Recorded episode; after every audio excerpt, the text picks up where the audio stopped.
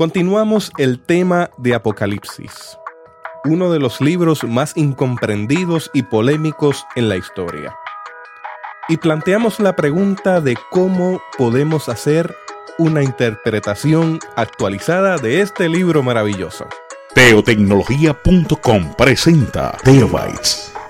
Busque una taza de café, de té o de chocolate y siéntese a la mesa con nosotros porque este tema será de gran bendición a su vida y a la vida de su iglesia.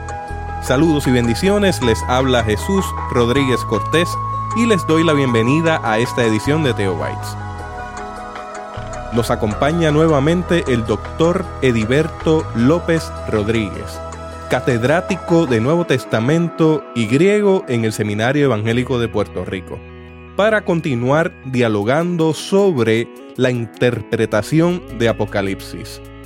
Ediberto ha sido uno de mis profesores en el Seminario Evangélico de Puerto Rico. Con él tomé ocho clases. Entre ellas tomé la clase de griego en la cual me di cuenta que cuando uno lee el Evangelio de Juan y cuando uno lee de Apocalipsis hay unas diferencias significativas en la lectura precisamente por la gramática y uno se da cuenta que no necesariamente es el mismo autor, tema que dejamos sobre la mesa en la última ocasión que dialogamos. Hablamos sobre interpretación a través de la historia, simbología, hablamos del contexto sociológico, hablamos de quién fue el autor, la época en que se escribió y cuál es la evidencia, y nos proponemos a hacer un ejercicio de lectura e interpretación de algunos fragmentos de Apocalipsis. Así que, Diverto, nuevamente te doy la bienvenida a Teobytes. Hola Jesús, qué bueno volver a hablar contigo y estar con nuestro público nuevamente discutiendo las maravillas de la Escritura, que para nosotros es palabra de Dios. Aquí vamos a tener un banquete porque ahora vamos a hacer el ejercicio de ver el texto en su contexto y poder hacer la actividad de construir un puente a nuestro contexto. Así que, Diverto, te doy la libertad ahí de por dónde querrías comenzar leyendo Apocalipsis. Yo creo que uno debe comenzar por el principio y el final del libro Apocalipsis. El principio de Apocalipsis, capítulo 1 de Apocalipsis, tiene la visión inaugural y esa visión es muy importante porque va a dominar lo que va a suceder en el resto del libro, pero específicamente lo que sucede en el capítulo 2 y 3, que son los siete oráculos a las siete iglesias de Apocalipsis. Si tú observas en el primer capítulo, todo esto empieza con un género literario, un Apocalipsis, y así le llama el autor. Y luego se dan todos los elementos de una visión de un apocalipsis, un ángel que interpreta un mensaje de Dios. Se le deja ver al vidente la realidad que hay eh, en el mundo en que él vivía con la perspectiva divina. Pero cuando uno sigue eh, leyendo el libro de Apocalipsis se da cuenta que el autor de Apocalipsis ha metido esta experiencia visionaria dentro del esquema de una carta. Y en efecto así sucede. Se presenta el escritor, Juan, a las siete iglesias, el destinatario, las siete iglesias y el saludo que se le va a dar a esas siete iglesias. Gracia y paz del que es, el que era y el que ha de venir, y de los siete espíritus que están delante del trono. Y luego de esto hay todo un lenguaje introductorio sobre Dios, sobre Cristo, y finalmente él se voltea para ver la voz del que habla con él y tiene una visión inaugural donde eh, ve al Cristo victorioso y tiene una descripción de este Cristo victorioso que estaba entre siete candeleros de oro y en medio de los siete candeleros estaba uno semejante a hijo de hombre. Esto es una referencia al libro de Daniel, el capítulo 7, 14, y a primera de Enoch y segunda de Enoch, que tiene un personaje escatológico, un personaje del fin de los tiempos, que se llama el hijo del hombre, que no es otra cosa que un gobierno humano contra los gobiernos de las bestias que se ven en el libro de Daniel, el capítulo 7, frente a los imperios bestiales y violentos y opresores, Dios tiene un gobierno distinto, el de el Hijo humano, un rostro humano, un gobierno benévolo, bondadoso y justo. Y ahora ese gobierno es visto encarnado en la persona de Jesús de Nazaret, el Cristo de Dios, resucitado y sentado a la diestra de Dios. Y allí se va describiendo, es muy interesante la descripción que hay de Jesús, porque alega que estaba vestido de rey y de sacerdote, eh, tenía una vestidura real con un cinto de oro, era un rey, tenía, esa era la ropa de la monarquía. Pero entonces cuando se va a describir sus cabellos, muy interesante, son blancos como la blanca lana, por lo tanto aquí se confunde la imagen del anciano de días que había en el libro de Daniel en el capítulo 7 con el Hijo del Hombre, y ahora la figura de Dios del Antiguo Testamento se pone junto a la figura de Jesús de Nazaret y esta cuestión de que tenía ojos como de llama de fuego también es el lenguaje profético donde se ve que Dios lo puede escrutar todo con su visión, que lo conoce todo. Y Jesús tiene una visión que lo conoce todo. Y entonces dice que tenía los pies semejantes a bronce bruñido. Esto es una ironía porque en la imagen que ve Daniel de los siete imperios, según descienden los imperios, cuando llega a los pies tienen pies de barro, eh, lo que significa que a pesar de los poderosos que se ven estos gobiernos, realmente van a colapsar, pero en el caso del reino de Dios, eh, los pies de Cristo son como de bronce, bruñido, y entonces dice que su voz era como el estrendo de muchas aguas, que es una alusión al Salmo 27, cuando Dios habla. Dios habla como el estruendo de muchas aguas. Así que nuevamente es una alta cristología que tiene con el Cristo vivo. Y entonces dice que tenía las siete estrellas en su mano derecha, nuevamente la mano de Dios es la mano derecha, y que de su boca salía una espada aguda de dos filos. Por lo tanto, sabemos que lo que viene es un mensaje profético, un mensaje de justicia, un mensaje que denuncia y anuncia un mundo nuevo y denuncia un mundo de opresión. Y entonces el rostro es como el rostro de Dios en el Salmo 88, es como el sol cuando resplandece con su fuerza. Y entonces el vidente reacciona a la visión y dice que tuvo una experiencia con la visión, pero además de eso se presenta la imagen que él tiene. Y la imagen que él tiene cuando él reacciona como muerto, cayó como muerto, que es una experiencia que tienen los videntes en los apocalipsis. Daniel colapsa y el ángel lo tiene que levantar. Aquí es Cristo el que pone su mano, la mano sobre él y le dice, no temas, es un oráculo de salvación, le da un oráculo de confianza.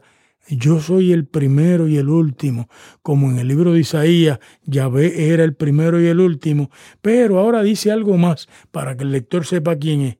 El que vivo y estuve muerto. Y ahí el lector se da cuenta que es el Cristo crucificado, el, quien ahora es el Cristo vivo y que vive por los siglos de los siglos. Y como ha vencido la muerte, por lo tanto la comunidad puede tener esperanza porque tiene las llaves de la muerte y el Hades y aquí se va a bregar con las potencias de la muerte, con el dragón, con la bestia, con el falso profeta, con la ramera, con la misma muerte y el Hades y este ya tiene las llaves de ella, así que ahora tan pronto uno termina de ver esta visión inaugural, ya el lector sabe que puede tener confianza porque esta es una visión de mucha esperanza. Y de ahí se salta a la visión de los siete oráculos y por primera vez se ha hecho de paso, se da una interpretación de la visión que ha habido, las siete estrellas y los siete son los siete ángeles de las iglesias y los siete candeleros son las siete iglesias. Así que interesante, es un imaginario fundamentado en esa idea de que el pueblo de Dios es como una lámpara prendida en el monte de Sión que todas las naciones ven desde el cielo. Y por lo tanto ahora aquellas iglesias pobres, pequeñas, marginadas que había en el Imperio Romano. El autor de Apocalipsis, sin embargo, dice hay que mirarlas con los ojos de Dios. Son las lámparas de Dios en el mundo. E inmediatamente van a venir los siete oráculos, que más que siete oráculos son siete dictos imperiales que da el nuevo emperador, que es el Cristo vivo. Y en esos siete imperios, esos siete edictos imperiales, se va a describir la situación de la iglesia. ¿Cuál es esa situación de la iglesia? Pues si tú lees la, los siete oráculos, pues te vas fijando primero que cada uno de los oráculos toma muy en serio el contexto en que se está dando este mensaje. Esto no es a la iglesia de Caimito ni a la iglesia de Barquisimeto, ¿verdad? Sino a la iglesia de Éfeso, que es la capital de Asia Menor. Y eh, luego, pues se mencionan las otras iglesias, Pérgamo, Esmirna, Tiatira, etcétera. Son siete comunidades, pero tan pronto tú te das cuenta que son siete, te das cuenta que es un símbolo. El número siete, como en Génesis 1, es la totalidad de la creación. El siete es la totalidad del pueblo de Dios. Pero se le va a dar especificidad. La iglesia local también es la iglesia total. La iglesia específica eh, pertenece a la iglesia más amplia del Señor. Es como decía Víctor Bestele, que la iglesia sucede o no sucede. Pues cada una de estas iglesias son una y siete. Y por eso el mensaje final dice, el que tenga oídos oiga lo que el Espíritu dice a las iglesias. O sea, que aunque este mensaje se lo mandaron a Éfeso, se lo mandaron a todas las iglesias. Y cada iglesia se tiene que mirar ahí. Entonces, ¿qué uno descubre? Pues que la primera iglesia eh, está pasando sufrimientos y está pasando sufrimientos porque en medio de ella hay una gente que dicen que son apóstoles y no lo son y ha habido que probarlos. Y eh, ha tenido que trabajar duro por amor al nombre de Jesús y sin embargo ha perdido el primer amor. Así que ya aquí se empieza a mirar la estructura del oráculo como si fuera una U. Eh, hacia abajo va hacia la catástrofe, pero el mensaje que le da el Cristo Señor de la historia puede sacar la iglesia de la catástrofe y que pueda invertirse el mensaje hacia abajo, doblar y coger hacia arriba, dependiendo de si la iglesia le hace caso a lo que Cristo le recomienda. Fíjate que en ese eh, primer oráculo, por primera vez, Jesús habla de que Él vendrá a la iglesia pronto si ella no se arrepiente. Y con esto ya nos da una pista de que eh, nosotros esperamos que el Señor venga, pero el Señor tiene muchas venidas. Tiene la venida a nuestra vida, tiene la venida a situaciones de crisis en nuestra familia, situaciones de crisis en nuestro país, en nuestras iglesias, y tiene la venida final en gloria, donde viene a traer los reinos del cielo al mundo, porque venga tu reino, el reino de Dios viene al mundo. Y ahí mismo tú sigues mirando y eh, descubres que aquí había, en esta iglesia de Éfeso, había un grupo de cristianos que se, seguían a un tal Nicolás. La palabra Nicolás en griego lo que significa es vencedor. Es interesante porque el Cristo vivo le dice a la iglesia que tienen que vencer el que venza, pero no como este. Porque este ha vencido porque se ha coalicionado con el imperio se ha hecho una coalición con el imperio romano y ha dicho que es posible adorar al emperador y adorar a Cristo. Y este es el gran error. Es Cristo o el emperador. Realmente el emperador y el imperio son cosas no son divinos, son construcciones humanas y por lo tanto así es que deben ser tratadas. Cuando el emperador se pone en el lugar de Dios, entonces se ha cometido el gran pecado de la idolatría y si el Estado se cree que es Dios, el Estado que se crea que es Dios es capaz de hacer cualquier cosa, porque tiene los poderes de los sagrados para legitimar su conducta.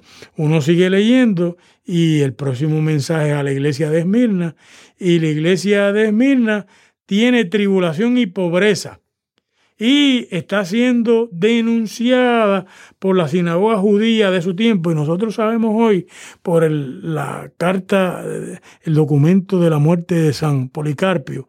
San Policarpio fue detenido y arrestado porque la sinagoga de su tiempo lo acusó de no ser judío y por lo tanto de estar en una religión ilegítima, una religión prohibida. Y por eso fue que lo arrestaron. Los primeros que acusaron a los cristianos de ser una religión ilícita fueron los judíos que alegaron que los cristianos judíos eran herejes. Ellos le llamaban hebreo en arameo, minín.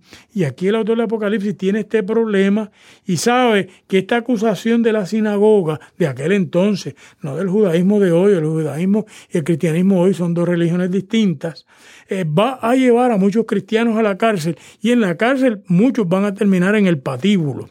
Porque la cárcel en el Imperio Romano no era como en nuestro tiempo, que te pueden meter una sentencia, no. A la cárcel se iba para juicio. En el juicio te ponían una multa, te sacaban del país o te mandaban a matar. Una de las tres.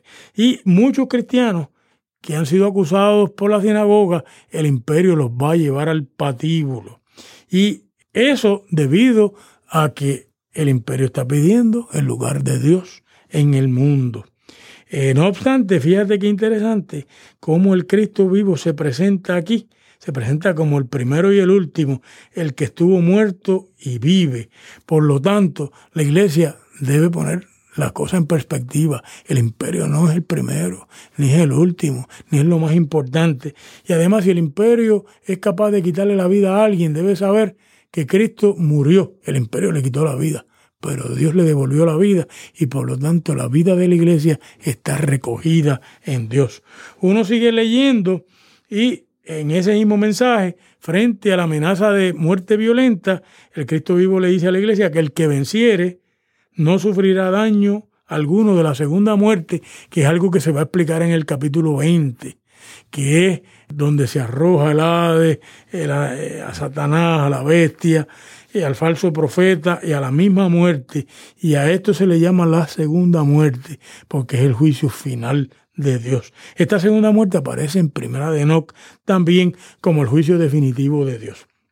La iglesia de Pérgamo vive donde Satanás tiene su trono.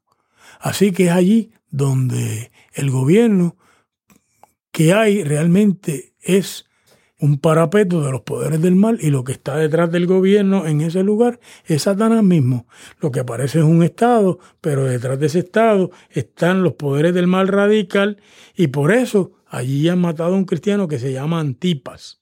Y allí hay unos cristianos que están negociando con ese Estado y tienen la doctrina de Balaán. La doctrina de Balaán era el que enseñaba a Israel a cometer idolatría con los ídolos que tenían las religiones eh, del antiguo Medio Oriente en Canaán y que muchos israelitas eh, cometieron idolatría y le causó que Israel cayera en las manos de la ira de Dios.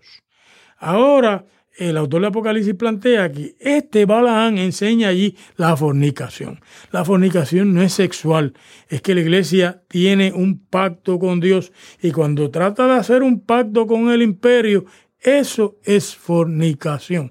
¿Por qué? Porque la única intimidad religiosa que la iglesia tiene que hacer es con lo sagrado. Cuando le da ese poder de intimidad al Estado secular, eso es porneia o fornicación. Uno sigue leyendo y allí también hay nicolaitas que también tienen esta misma doctrina de el acuerdo entre la religión imperial y el cristianismo.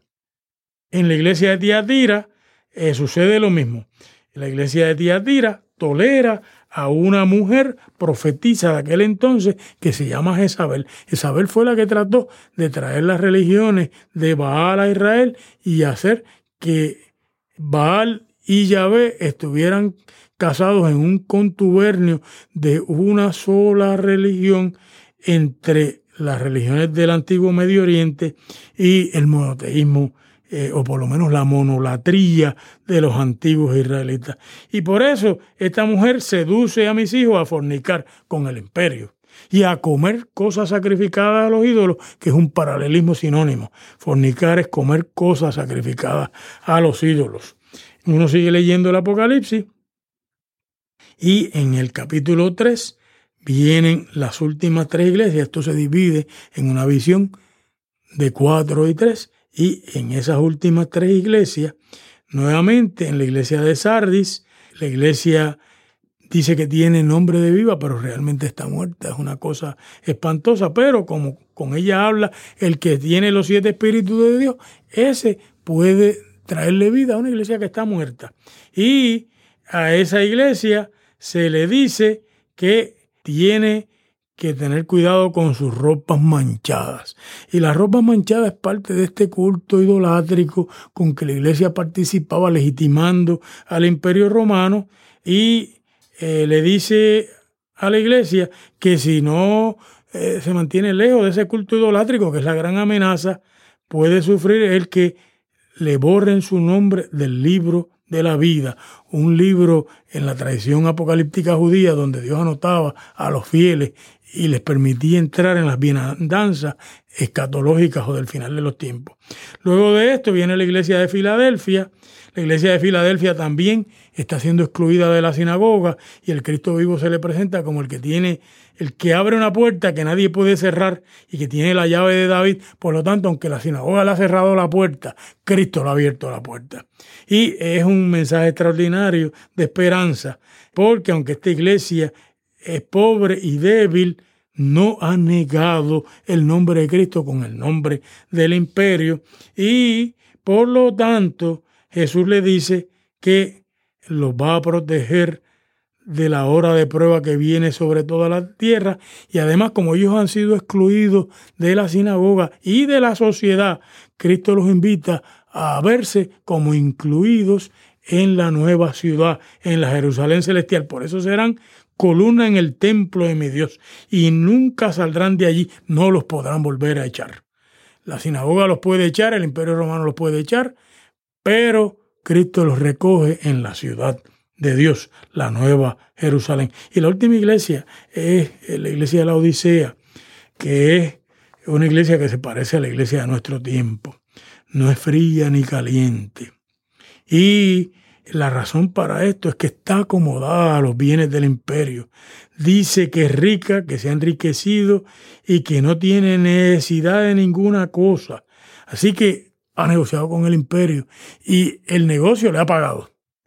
El imperio que no le vende ni le compra al, que no se deje sellar con el número eh, del imperio, con esto compra y le vende porque están enriquecidos, por lo tanto, estos tienen el sello de la bestia. Y, sin embargo, aún así, el Cristo vivo, primero, le aclara cuál es su situación. Le dice, aunque tú te crees que eres rica, realmente no sabes que eres desventurada, miserable, pobre, ciega y desnuda, y la invita a un cambio de paradigma absoluto, que compres de mí oro refinado en el fuego para que sea verdaderamente rico. Y con eso uno se da cuenta de, del problema pastoral que tiene el autor del Apocalipsis. El autor del Apocalipsis tiene unas iglesias que están dispuestas a ser fiel a la idea de el reino de Dios y de el único poder sagrado como el poder celestial y tiene iglesias que están dispuestas a decir que su partido y el gobierno de su tiempo son tan importantes como Dios. Un ídolo es aquello que es lo más importante en la vida. Cuando la fe de uno es secundaria a algo, eso que es primario es el ídolo de uno. En aquel entonces, el ídolo de esta gente era el imperio romano. Hoy día los ídolos nuestros son otros. Pero hay que tener claro quiénes son los ídolos que la iglesia es tentada a adorar hoy. Y yo te diría que es tentada la iglesia a adorar el dinero, el placer y el poder, esas son cosas que son ídolos invisibles, que se meten en el corazón y el libro de Apocalipsis nos invita a nosotros a romper con toda idolatría y a poner a Dios y a Jesucristo en el lugar que le corresponden. El número de la bestia, 666, que ya nos habías mencionado que el 6 es incompleto, es un número imperfecto, y que sería entonces triplemente imperfecto. La marca en la frente y en la mano. Esto a través de la historia se ha malinterpretado de muchas maneras. Me llama la atención porque hablas de un sistema que marca a la gente. En la cabeza, o sea, en la frente y en la mano. ¿Hasta qué punto, Ediberto, eso podría interpretarse, más allá del sentido literal, como una marca que afecta la manera de pensar, que se mete en la cabeza de la gente y que en cierta manera entonces nos lleva a actuar al tener el sello en la mano? Es como procedemos con esas ideas que tenemos en la mente o en la cabeza. A mí, me parece que el número 666 ha fascinado a la iglesia desde el segundo siglo en adelante. Por eso me gustaría que ampliaras. Y eh, yo quisiera explicar qué es lo que hay aquí, porque el autor del Apocalipsis no dice que esto sea una cosa del otro mundo, es para nosotros una cosa del otro mundo por la distancia. Nosotros estamos dos mil años después. Pero dice, el que tiene entendimiento cuente el número de la bestia, pues número de un ser humano. Y su número es, y aquí hay problemas textuales, hay manuscritos que dicen 616 y hay manuscritos que dicen 666. La mayor parte de los eruditos modernos piensan que la lectura correcta es 666 porque el 616 eh, no hace sentido y además los manuscritos más difíciles tienen 666, es la lectura más corta, etc. Ahora bien, cuando nosotros pasamos el nombre de Nerón César en hebreos a números, porque en el mundo judío no había números, los números se hacían con letras. Las primeras letras, las primeras 10 letras hacían del 1 al 10, las próximas hacían las decenas, las próximas 10 decenas, 10, 20, 30, y las próximas hacían las centenas. Pues el nombre Nerón César en hebreo, cuando uno lo pasa a número, da a 666. Claro, hay un problema pequeño, y es que el libro Apocalipsis no se escribió en hebreo ni en arameo. ¿Y por qué nos vamos a tomar esta libertad de traducir esto al arameo? Más allá de que el autor de Apocalipsis es un judío cristiano, habla de Abadón, habla del Almagedón, todo este tipo de cosas, por lo cual es posible. Y esa es una avenida de interpretación que se está alegando que esto es un gobierno que ha hecho a la humanidad entera objetos, son dueños de la humanidad y por eso le han puesto un sello en la frente y un sello en la mano porque era lo que se hacía en el mercado de esclavos, que se le ponía un sello, un carimbo en la piel para marcar que esta persona es un esclavo y en la mano. Pero tú tienes mucha razón. Obviamente esto es un símbolo de la lealtad mental, ideológica que la humanidad le da al emperador y al imperio y la lealtad que le da con lo que hace, porque lo que uno tiene en la mano es lo que uno hace. Y ese número 666 es lo que hace. Es interesante que en, en los 144 mil, en el capítulo 7 y en el capítulo 14, también tienen el nombre de Dios y del Cordero en la frente y en la mano. Así que aquí no hay terceros caminos. O tú eres propiedad de Dios o eres propiedad del imperio. Pero claro, es una gran crítica. El imperio ha convertido a los seres humanos en esclavos de ellos. Los seres humanos no son libres aunque se lo crean, están engañados. Realmente son objetos y el imperio hace con un esclavo lo que le dé la gana. Porque nosotros sabemos que los esclavos no tenían ningún tipo de derecho en la antigüedad. Ni siquiera tenían indemnidad sexual. Porque el amo podía usar los esclavos sexualmente como le diera la gana. Inclusive podía mandar a matarlos. Si le ponían una multa que era la pena de muerte al amo, mandaba a matar a un esclavo por él y con eso se salvaba de la muerte. Y ahora el autor de Apocalipsis alega que el imperio romano ha convertido a toda aquella humanidad, 60 millones de habitantes que tenía el mundo del Mediterráneo, en gente que se dejan sellar con el nombre del emperador. Pero a mí parece que la mejor explicación es que el 666 es un juego con el número 7. El número 7 es lo que es completo y el imperio se proyecta a sí mismo como el progreso, como la civilización y como la paz. Y el autor de Apocalipsis dice, aunque ellos dicen eso, realmente son completamente imperfectos. Es tres veces porque en hebreo no hay adjetivos comparativos. Tú no puedes decir en hebreo santísimo. Tú dices santo, santo, santo. Y asimismo tú no puedes decir imperfectísimo, no lo hay. Por lo tanto, ¿qué tú dices? Seis 6, El imperio dice que ellos son lo máximo, pero realmente es la máxima depravación, la máxima opresión, la máxima violencia, eh, el máximo fracaso humano es lo que es este imperio. Una apariencia de benefactor, pero en realidad es opresor. Ese es el problema que tiene Juan con su audiencia, que la iglesia lo que oye es la propaganda imperial. Y la propaganda imperial que dice, nosotros somos la libertad, nosotros somos la paz, nosotros somos la justicia. Claro, ya Agrícola se había acordado de esto y cuando Agrícola cuenta la ejecución del rey de Galia en la guerra en el primer siglo antes de Cristo, ese rey eh, le dice a ellos, ustedes le llaman a esto civilización y le llaman paz, pero realmente es robo, pillaje, muerte, violencia y criminalidad. Así que en ese sentido, el autor del Apocalipsis lo que hace es montarse en ese discurso de desenmascarar un Estado que se pinta como el bueno de la película cuando realmente es la opresión y la injusticia encarnada. Ediberto, ¿qué otros textos quisieras resaltar en este punto del camino de nuestra discusión? A mí me interesa sacar a colación el capítulo 6 de Apocalipsis, donde aparecen los cuatro jinetes y donde viene en las señales del fin y finalmente no viene el fin. Eh, y me interesa sacar a colación el capítulo 9, el capítulo de eh, Abadón. Y me interesa mirar el capítulo 10 y 11 de Apocalipsis, porque ya hemos discutido esto del capítulo 13 y el capítulo 12, que es la guerra del dragón y la mujer, y me interesa el final de Apocalipsis, eh, porque el, final de Apocalipsis es hermoso.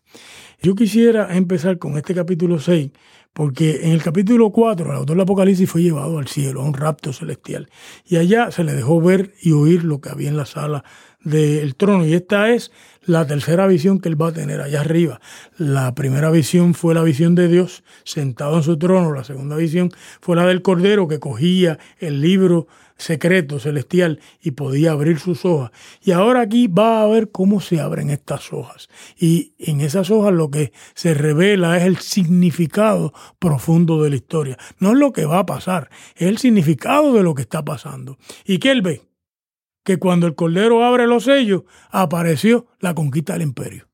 Sale el imperio en un caballo a hacer la guerra y tenía un arco en la mano y cuando hace esa guerra salió venciendo y para vencer.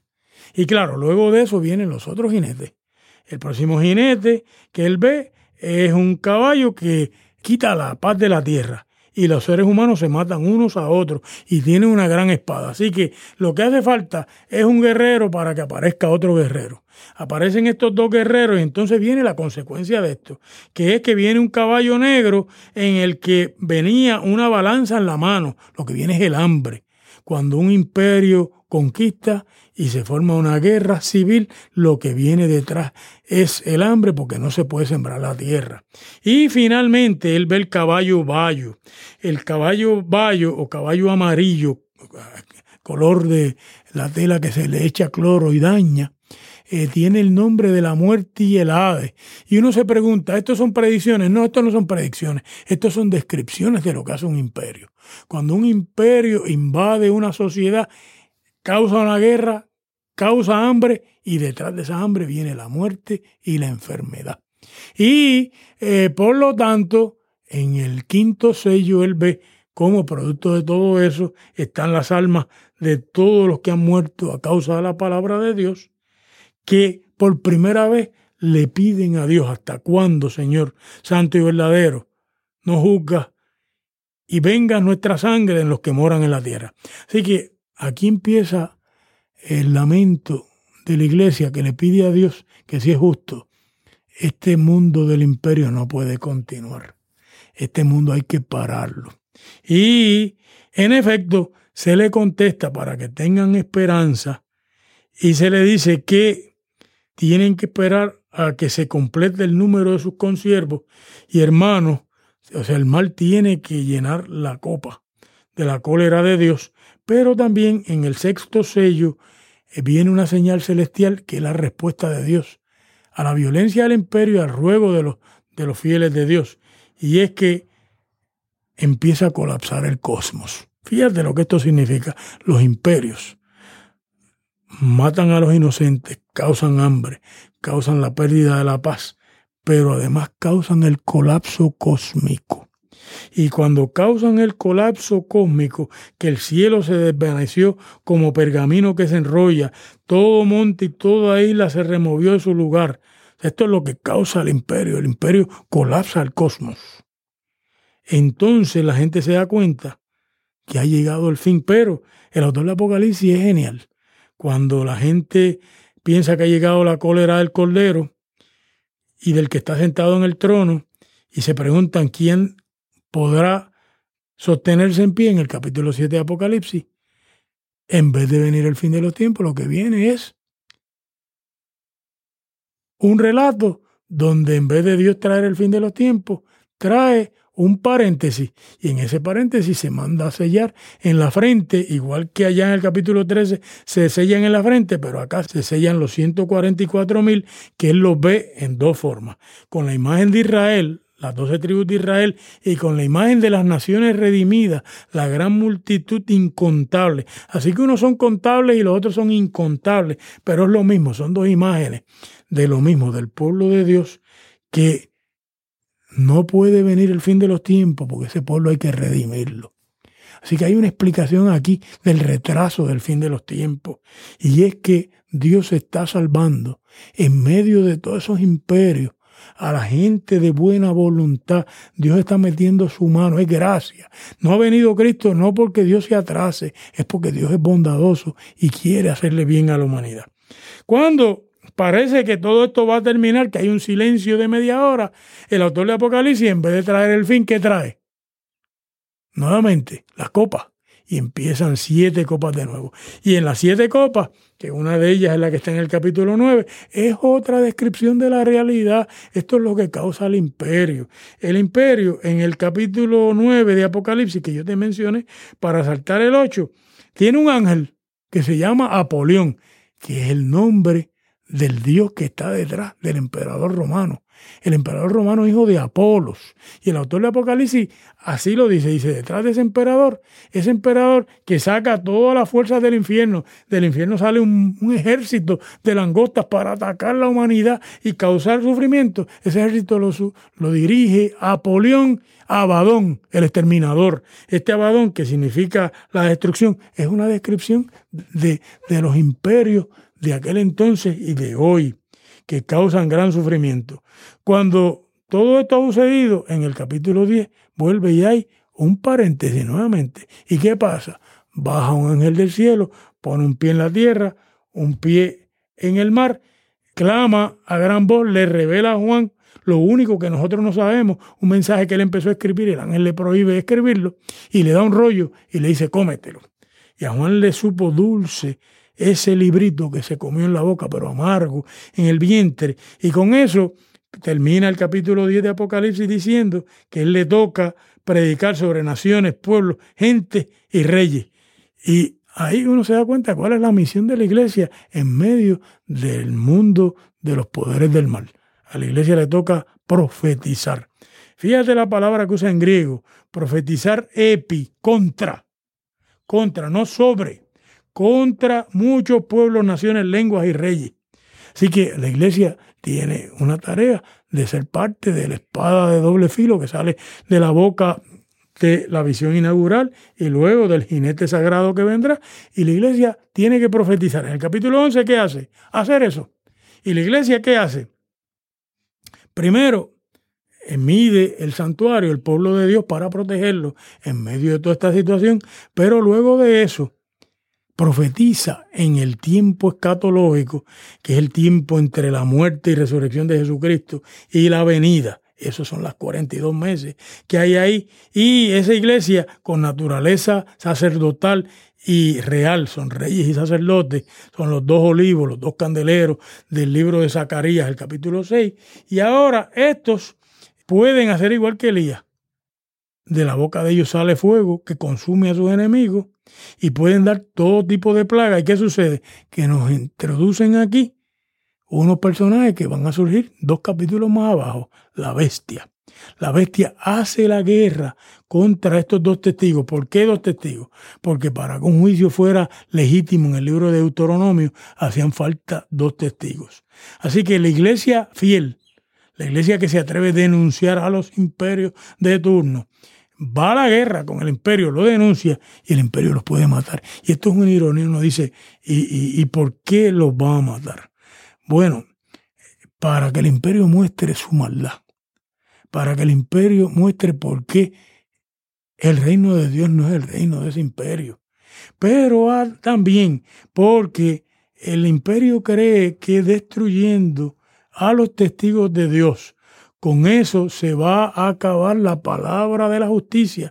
Y no se da cuenta que, como decía el gran José Martí, cuando el imperio le atraviesa una espada en el vientre al mártir, del, vientre del mártir sale una luz que ciega al imperio. Y así estos tres días después, igual que Jesús, resucitan, son vindicados en la ciudad. Y es bien interesante, esta ciudad se llama Sodoma Egipto y donde fue crucificado el Señor de ellos. ¿Cuál es la idea?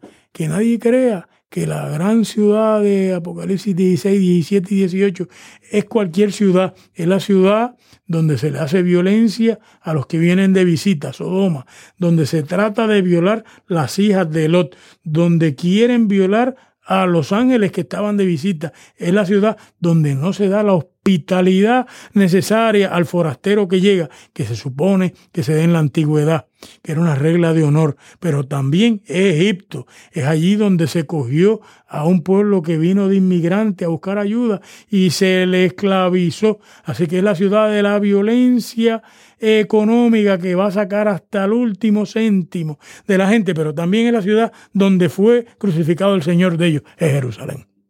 Así que qué interesante este imaginario, ¿verdad? Pero en medio de todo eso, los dos testigos que han sido ejecutados y asesinados, el Espíritu de Dios, como en Ezequiel 37, los levanta de la muerte y nuevamente volvemos a ver un, un segundo que llega a la sala del trono, Juan en el capítulo 4, y ahora los dos testigos que la voz celestial le dijo, suban acá, la voz de Dios, y subieron al cielo en una nube. En efecto, en ese momento dado es que llega el fin, en Apocalipsis, y se proclama que los reinos del mundo han venido a ser los reinos de nuestro Señor Jesucristo. Y lo que viene detrás de esto es una explicación de lo que ha sucedido en el capítulo 11 de Apocalipsis. El capítulo 12 va a explicar por qué el imperio, el capítulo 13 el imperio, el capítulo 13 al final los gobiernos nativos del imperio. Y luego el capítulo 14 lo que narra la venida de Cristo. La venida de Cristo con la espada de la hoz que viene a cortar el mal que se va a interrumpir con las trompetas, los siete trompetazos, los siete trompetazos eh, del Señor. Y es interesante porque si en el capítulo 8 y 9, eh, cada vez que viene una copa, lo que destruye es una tercera parte del imperio del mal, porque no es del mundo, es del imperio del mal. En el capítulo 15 y 16, cada vez que se derrama una copa, se destruye el imperio del mal completamente. Finalmente, cuando llega la última copa, la gran ciudad Babilonia se destruye en tres cantos. Esto se destruyó totalmente, como el 666, completamente. La ciudad colapsa. Y entonces ahí es que viene el Señor como el soldado divino. Hay una interrupción más. Y es que a Juan lo llevan a ver el juicio sobre la gran ramera. ¿Quién destruye la ramera? Pues generalmente a nosotros se nos ha dicho que es Dios el que trae toda esta guerra, etcétera. Eso es posible, pero cuando uno lo mira bien, son los reyes de la tierra que se hartaron de toda la opresión de la ciudad del mal y de toda la explotación de esa ciudad y se voltearon contra ella y la quemaron y la destruyeron. Así que el libro de Apocalipsis se plantea un remedio para el mal y es que el mal se cae solito, solito, solito. Eh, tiene sus propias consecuencias al mal, eh, tiene un karma, como dirían las religiones de Oriente. Y finalmente, detrás de todo eso viene otra ciudad distinta, la novia del Cordero. Fíjate, dos imágenes de mujeres.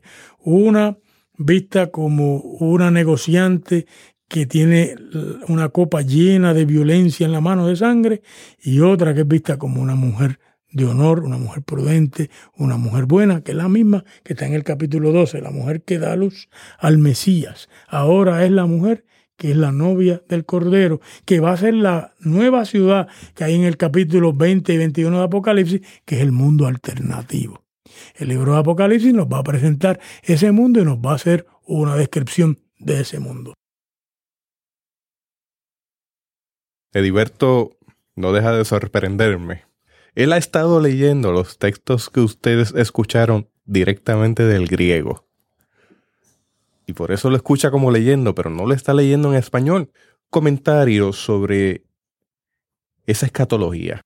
Si tú observas bien eh, todo esto es lenguaje metafórico, el guerrero divino viene del libro de Isaías, donde hay un guerrero divino que también viene, pero a la misma vez el guerrero divino es novio, que viene a un matrimonio, no es un guerrero, es una boda. Por lo tanto, es un tiempo de celebración. Para el imperio, Cristo viene como un guerrero. Para los oprimidos viene como si viniéramos, fuéramos invitados a una boda. Y luego de esto se describe lo que hace el, guerrero divino y el mundo celestial con los poderes del mal.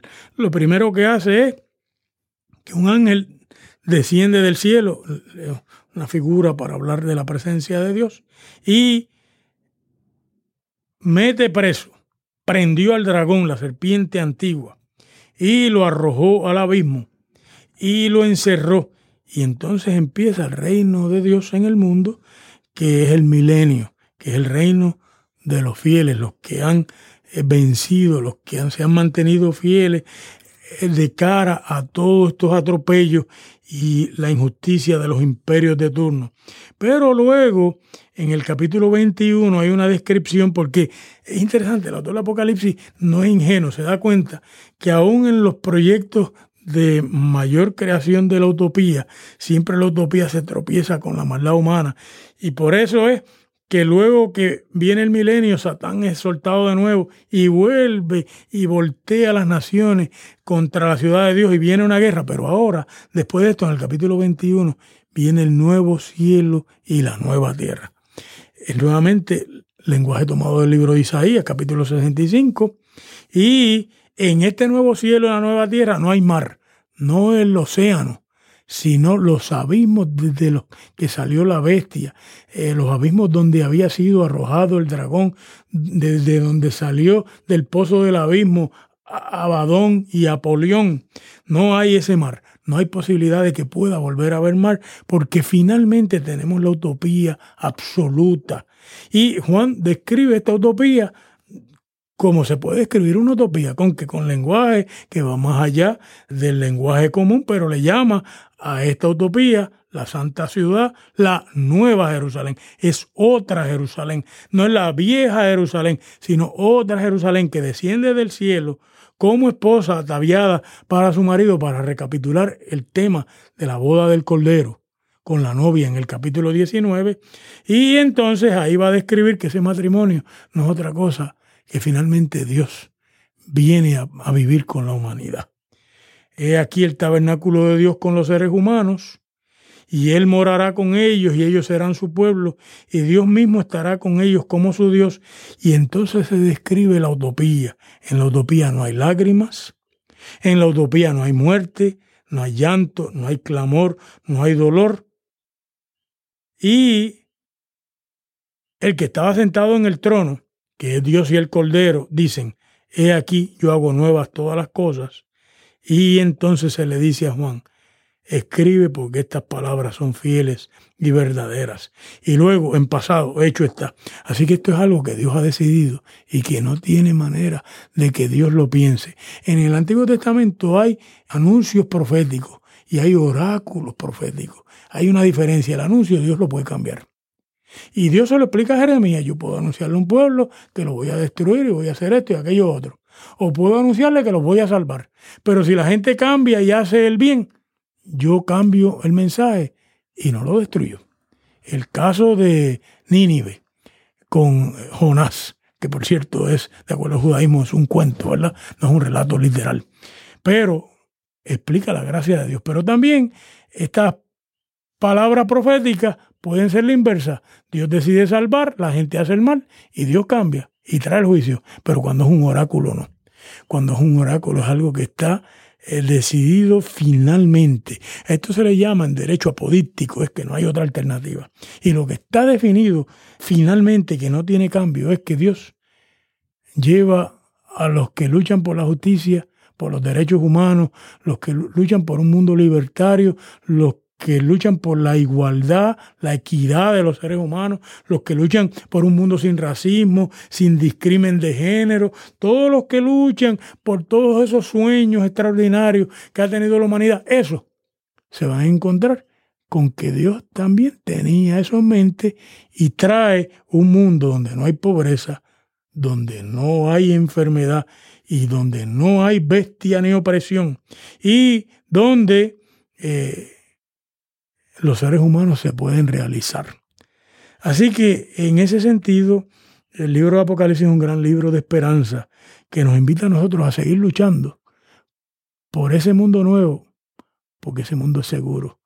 En eso nos uniríamos a aquel cántico espiritual de los afroamericanos que luchaban por una sociedad sin racismo, una sociedad donde no hubiera un baño para negros y para blancos, una sociedad donde no hubiera una escuela para niños negros de tercera calidad y una mejor escuela para blancos, una sociedad donde no hubiera un hospital bueno para blancos y malo para negros. Y los negros cantaban en el sur de Estados Unidos tratando de construir esa sociedad distinta, esa nueva tierra, ese nuevo cielo. Ellos se daban cuenta que tenía que ser una sociedad nueva y decían, nosotros venceremos. Algún día será. Cristo vendrá.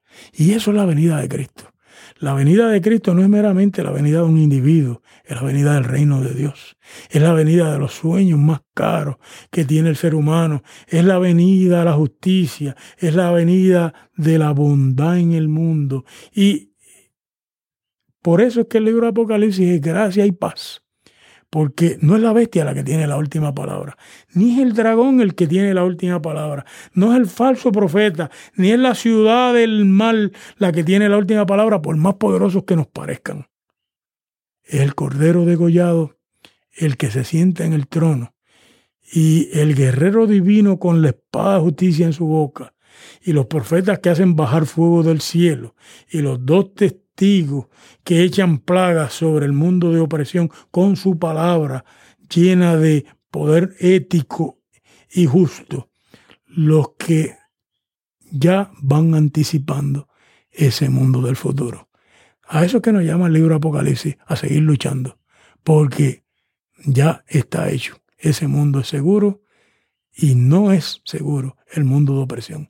El mundo de opresión se ve sólido, pero pasa el mundo que es verdaderamente sólido. Y por eso es que hay que ponerse los espejuelos de Dios. Es la nueva Jerusalén, que está unida a nuestra lucha por la justicia. Tantas preguntas que cruzan por mi mente y por la mente de nuestra audiencia. Ciertamente, a nivel de escatología, cuando hablamos de esa segunda venida, hablamos de tres tipos de personas gente que ante esa segunda venida se encierra en sí misma y se guarda en santidad para esa segunda venida. Hay gente que piensa que tiene que hacer muchas cosas para que se dé esa segunda venida, entre ellas seguir predicando hasta que se convierta la última alma en el mundo a Jesucristo. Y podría haber una tercera posibilidad, vivir como si ese reino ya estuviera entre nosotros y que cada acción, cada gesto, cada cosa que digamos refleje el reino de Dios. En esa dirección, Ediberto, como biblista y teólogo, te pregunto, ¿qué opinas sobre esa escatología en cuanto a la segunda venida y en cuanto a la realidad de ese reino entre nosotros y nosotras? Yo creo que con la venida de Cristo y el reino de Dios hay que hacer distinciones. A mí me parece que cuando la Revolución Francesa acabó con las monarquías y creó un mundo donde pudiera empezar a abrazarse la posibilidad de la libertad de la conciencia, de alguna manera era una señal del reino de Dios. Cuando la revolución contra la esclavitud prevaleció y finalmente se pudo prohibir en el mundo el que hubieran esclavos, vino el reino de Dios de alguna manera, porque en el reino de Dios no hay esclavos. Cuando las mujeres que se reunieron en Seneca Falls pidiendo que las mujeres fueran seres humanos completos, finalmente en 1919, en junio de 1919, adquirieron el derecho al voto y en Puerto Rico en 1932 por una decisión del Tribunal Supremo, de alguna manera vino el reino de Dios. Y así, cada vez que se ha hecho un, un cambio emancipador, cuando se permitió a los obreros organizarse sindicalmente, cuando se estableció el salario mínimo, cuando se estableció la jornada de trabajo de 40 horas, cuando se estableció la Carta de los Derechos Humanos. En todas esas son señales de lo que es el reino de Dios, porque en el reino de Dios no puede haber opresión, por eso no hay mar. Ahora, por el otro lado, a mí me gusta mucho la idea de que la persona que cree en el reino de Dios viva de una manera cualitativamente diferente, porque no podemos estar viviendo para un régimen que cuando venga no nos podríamos ajustar. Pero Leo Tolstoy escribió un cuentecito, siglo XIX, sobre la venida de Cristo, de una comunidad de fe que se enteró que Cristo venía. ¿Y cuándo venía? Y empezaron a brillar el templo y a limpiar el templo y a barrer y porque sabían la fecha y la hora. A las 5 de la mañana, cuando tenía que venir Cristo, a la hora que ellos esperaban la venida de Cristo, sonó la puerta y fueron todos a recibir al Señor y se encontraron un hombre empobrecido, lleno de hambre, que le pidió un poco de comida, un poco de té el café y el chocolate ese que tú anuncias aquí en el programa. Y los hermanos de la iglesia le dijeron, mire, lo lamentamos muchísimo, pero es que Cristo viene en cualquier momento, venga mañana. Y así a las nueve de la mañana vino una viejecita, al mediodía vino otro empobrecido, a las tres de la tarde vino una mujer. Así fueron viniendo todos los marginados que vienen a las iglesias nuestras a pedir auxilio. Y la iglesia se excusó todo el tiempo de que no podía hacer nada por ellos, porque estaba predicando el reino de Dios, pero un reino mágico. Finalmente Cristo vino. Y cuando vino, ellos echaron una discusión con el Señor y le dijeron, Señor, porque tú nos has hecho esto, mira, nosotros hemos estado brilla que brilla. Y Cristo le dijo, no, yo he venido aquí un montón de veces. Lo que pasa es que ustedes nunca me han podido discernir. En el Evangelio de Mateo, para darle un carácter ético a esta cuestión de la escatología, los justos entran al reino porque tuve hambre y me diste de comer, tuve sed y me diste de beber, desnudo estuve y me cubriste, preso y enfermo me fuiste a ver. Ahí es que se encuentra Cristo escondido en el presente.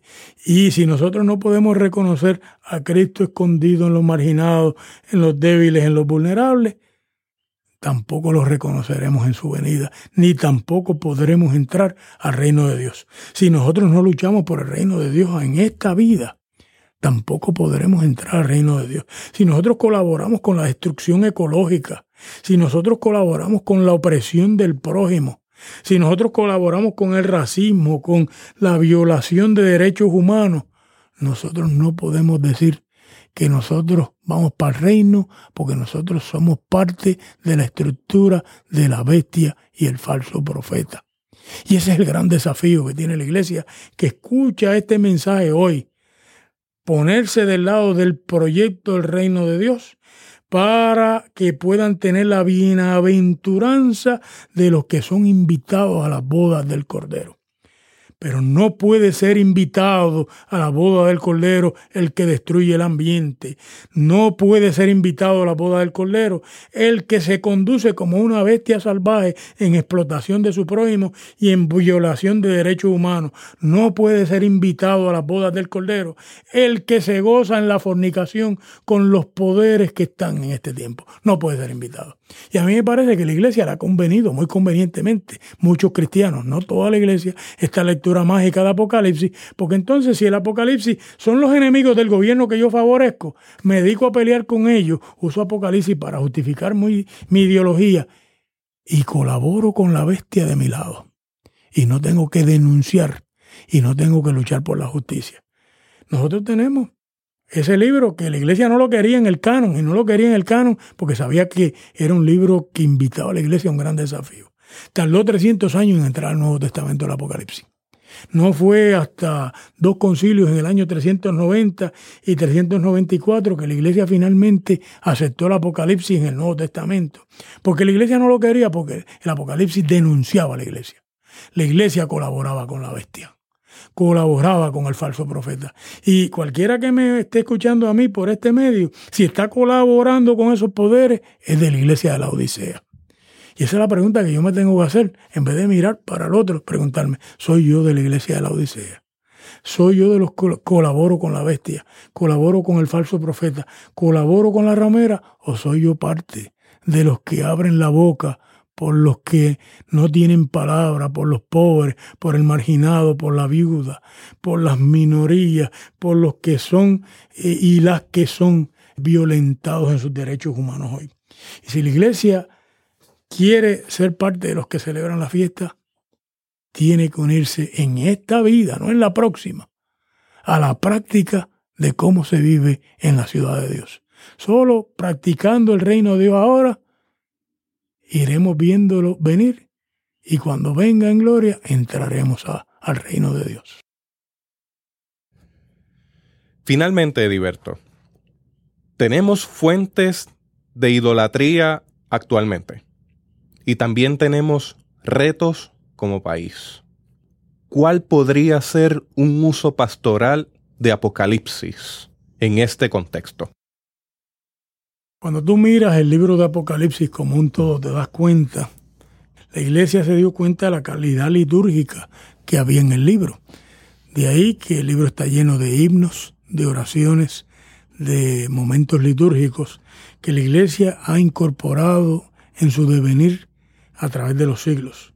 Así que ahí ya nos da una primera pista. El libro Apocalipsis nos enseña medios para ahondar la espiritualidad auténtica de la iglesia.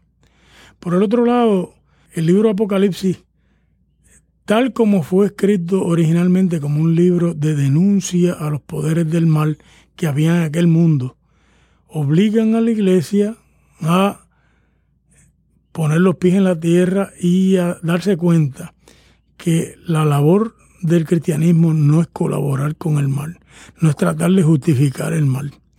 El cristianismo que trata de justificar el mal no ha escuchado adecuadamente Apocalipsis. Apocalipsis nos invita a nosotros a unirnos al proyecto del reino de Dios y a salir huyendo de la ciudad del mal, de la opresión, de la muerte y de la iniquidad.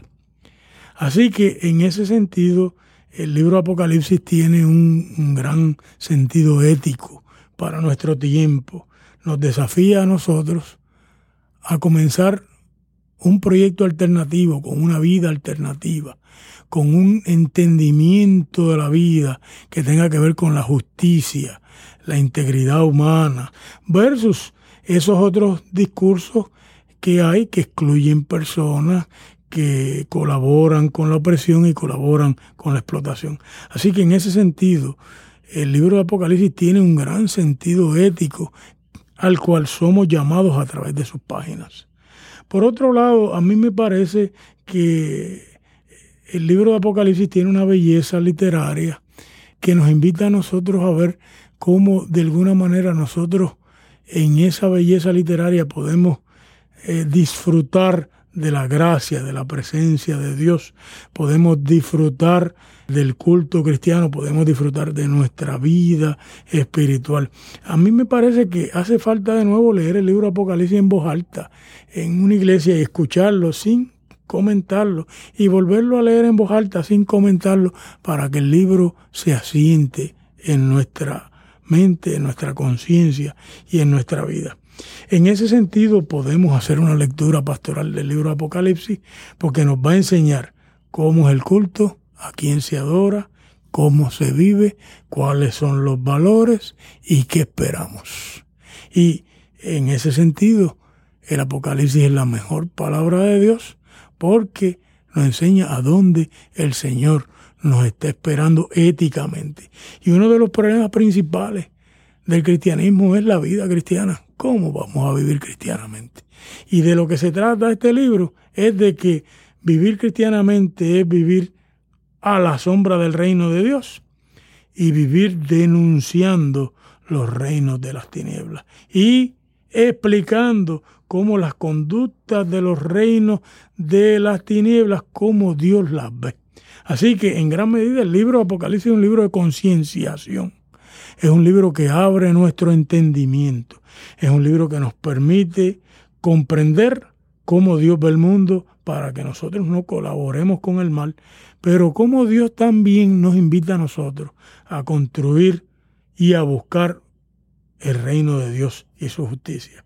El Evangelio de Mateo, en el mismo medio del Sermón del Monte, dice que la gente tiene muchas preocupaciones, pero esas preocupaciones son secundarias. Lo principal es buscar el reino de Dios y su justicia. De eso es que se trata el libro de Apocalipsis. Necesitamos buscar ese reino. Ese reino no cabe con el reino de la opresión, por lo tanto necesitamos denunciar el reino de la opresión y necesitamos empezar a construir prácticas discursivas y prácticas sociales que empiecen a presentar un mundo de justicia.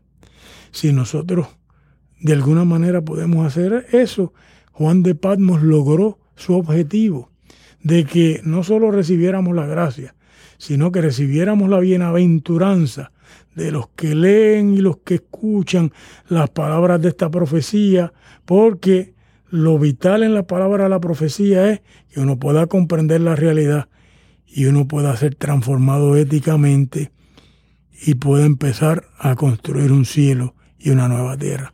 Ese es el desafío al que nos invita el libro y esa es la lectura que hace falta. Hace falta terminar la lectura mágica y empezar a hacer una lectura ética del libro de Apocalipsis.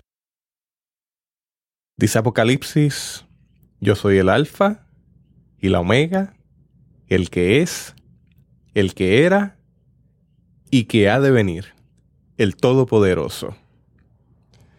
Siempre me llamó la atención que nos dijiste en la clase que cuando dice que ha de venir, podría también traducirse como el que está viniendo. Dios está en el futuro. Siempre, aunque Dios está en el presente y en el pasado, pero también está en el futuro. Y está en el futuro porque el que ha de venir es el que ha de traer toda esta utopía y solo cuando caminamos hacia esa utopía y caminamos hacia ese futuro es que podemos encontrar a Dios. Por lo tanto, el que debe venir se debe tomar de una manera literal y de una manera simbólica.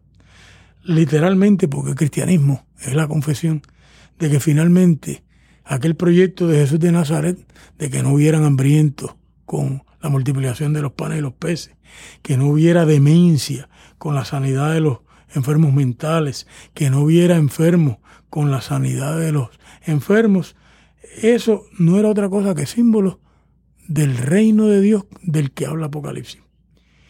Esas cosas cuando suceden en el mundo, el reino de Dios nos ha mostrado un atisbo de su presencia y ha venido. Pero si es verdad que vienen de vez en cuando coladitas en nuestra vida, finalmente la confesión de fe en la resurrección de Jesucristo es que finalmente ese mundo de sanidad, de provisión, ese mundo sin demencia, ese mundo donde todos somos hermanos y hermanas bajo un solo Dios y no hay nadie que es bestia, que es dueño de los demás y nos ha esclavizado. Ese mundo finalmente vendrá. Esa es la venida de Cristo. Ese mundo que Cristo traerá finalmente. Mientras Cristo llega, a nosotros nos toca ir anticipando esa venida con actos que vayan construyendo ese mundo.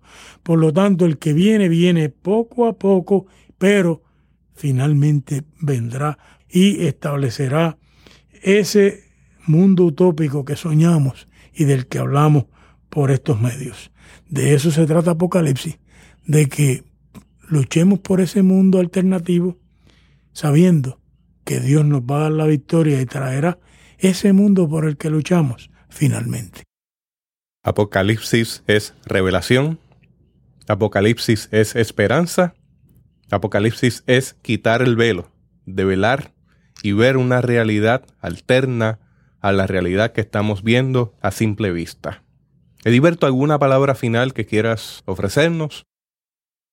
Quiero agradecerte, Jesús, estas oportunidades que tú me has dado de hablar con tu audiencia, quiero decirle a la audiencia que yo estoy abierto a contestar preguntas en mi correo electrónico edibertolopez.gmail.com y estoy dispuesto a contestar preguntas por mensaje de texto en mi teléfono eh, 01-787-460-1086 o estoy dispuesto a recibirlos en mi salón de clases para discutir lo que hemos hablado aquí, abuelo de pájaro, con más detalles. Acabo de dar un curso de 14 secciones del libro Apocalipsis donde cubrimos prácticamente todo el libro. De otra manera, quiero invitar a nuestra audiencia a que de alguna manera oiga las palabras finales de cada uno de los oráculos. Es una palabra de promesa del Cristo vivo. El llamamiento a los que vencen es a vencer éticamente. Es a vivir de una manera distinta a los mundos de opresión con que ellos compartían y que nosotros compartimos hoy. Es a salir de la ciudad de la muerte y de la opresión para construir la ciudad de la vida, de la libertad y de la justicia. Pero también en cada oráculo lo último que decía era lo siguiente. El que tenga oídos oiga lo que el Espíritu dice a la iglesia. De eso es que se trata, de pedirle a Dios que abra mis oídos para escucharle y solo sé si le he escuchado cuando vivo conforme al oráculo, que así lo permita el Señor. Muchas gracias al doctor Ediberto López Rodríguez, catedrático del Seminario Evangélico de Puerto Rico en Nuevo Testamento y griego. Hasta aquí esta edición de Teobytes. Gracias por darnos el privilegio de llegar hasta ustedes a través de las redes informáticas. Será hasta el próximo episodio. Que la paz y la gracia de nuestro Señor Jesucristo sea con ustedes.